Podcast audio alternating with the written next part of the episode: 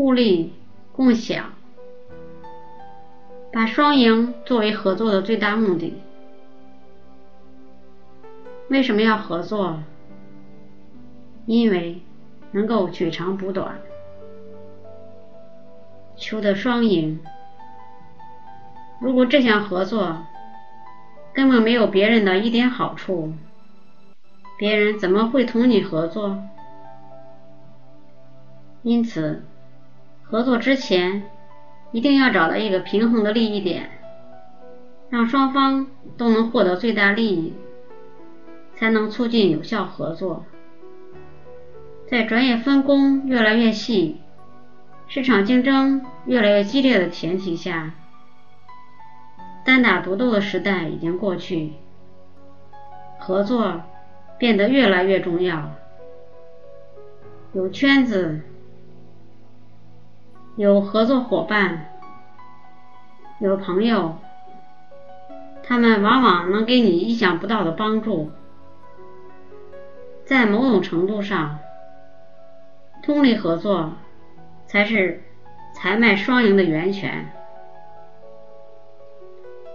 我们说人生如战场，但又毕竟不是战场。战场上敌对双方中的一方不消灭对方，就会被对方消灭，而人生赛场不一定如此。在实际生活中，个人和个人之间、团体和个体之间的依存关系是相当紧密的。如果能化干戈为玉帛，强强合作，那样就将取得双赢的辉煌局面。圣马诺是美国著名的百货公司圣马诺。皮埃尔公司的创始人之一，他一生最大的长处，也是他成功的最主要因素，就是他善于与人合作。圣马诺在刚开业创业的时候，饱尝了伙伴难找的滋味儿，直到一天晚上，他遇到了。在自己的事业中起关键作用的人，皮埃尔，两人一见如故，然后隔着桌子热情地拥抱在一起。以两人姓氏为名的世界性的大企业圣马诺皮埃尔公司，在拥抱中诞生了。合作带来了新的财力和机遇。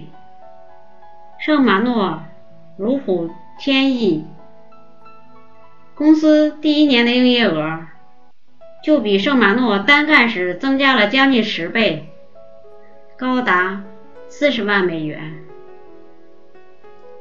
合作的第二年，公司营业额增长更快。这种发展速度是二人始料未及的。在他俩明显的感到力不从心之后，皮埃尔提议说：“我们何不请一个有才能人参加我们的生意？”圣马诺对他这个建议由衷的赞许道：“好吧，我们为我们的生意找个老板。”圣马诺和皮埃尔经过几番谋划，终于。一个布店老板进入了他们的视线，一家人群拥挤的布店，门前贴着的大红纸上写道：“衣料已售完，明日有新货进来。”那些抢购的女人唯恐明天买不到，在预先交钱。伙计解释说：“这种法国衣料原料不多，难以大量供应。”圣马诺知道这种布料进的不多，但并非因为缺少原料。而是因为销路不好，没法再继续进口。看到布店老板对女人的心如此巧妙的运用，以缺货来吊起时髦女性的胃口，他实在觉得这个老板手法高人一筹，令人叹服。圣马诺和皮埃尔不约而同地认为，这个人就是他们要找的人。然而，当他俩与店主见面时，却大出意外，不禁面面相觑。原来，他们彼此已认识好几年，只是对这个店主戴维斯没有什么特殊的印象。寒暄之后，圣马诺开门见山地对戴维斯说：“我们想请你参加我们的生意。坦白地说，想请你去当总经理。”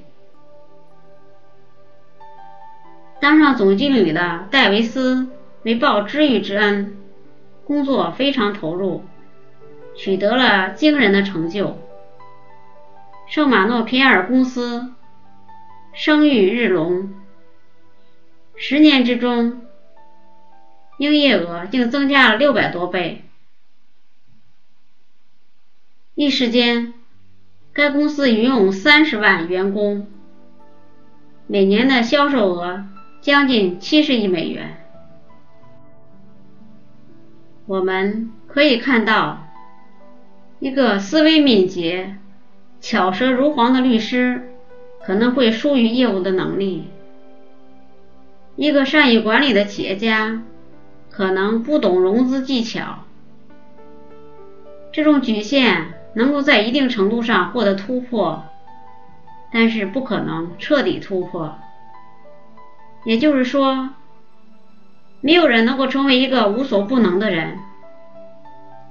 但是，如若这个时候，我们能利用相互之间的特长而寻求合作，那么我们在这个领域里的发挥将更加全面。尤金·维森在获知真理之前，损失了数不清的佣金。刚开始时，维森为一家专门替服装设计师和纺织品制造商设计花样的画室推销草图。一连三年，维森先生每个星期都去拜访纽约一位著名的服装设计师。他从不拒绝接见我，维森先生说，但他也从来不买我的东西。他总是很仔细地看看我的草图，然后说：“不行，维森，我想我们今天谈不拢了。”经过一百五十次的失败，梅森终于明白了自己过于墨守成规。于是他下定决心，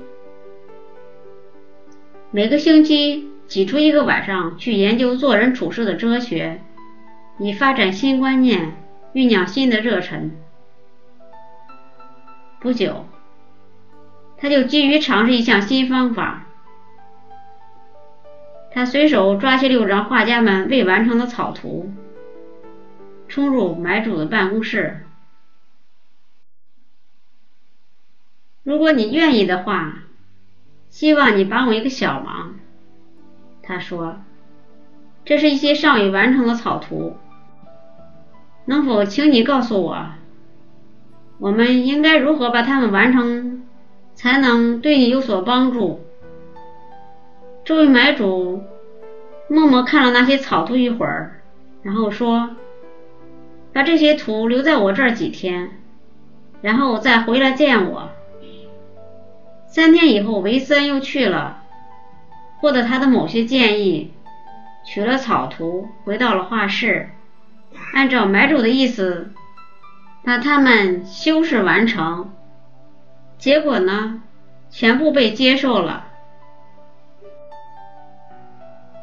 从那时起，这位买主已订用了许多其他的图案，这全是根据他的想法画成的。而维森却净赚了一千六百多美元的佣金。我现在明白，这么多年来，为什么我一直无法和那位服装设计师做成买卖。维森说：“我以前只是催促他买下我认为他应该买的东西。我现在的做法正好完全相反。我鼓励他把他的想法交给我。他现在觉得这些图案是他创造的，确实也是如此。我现在用不着去向他推销，他自动会买。”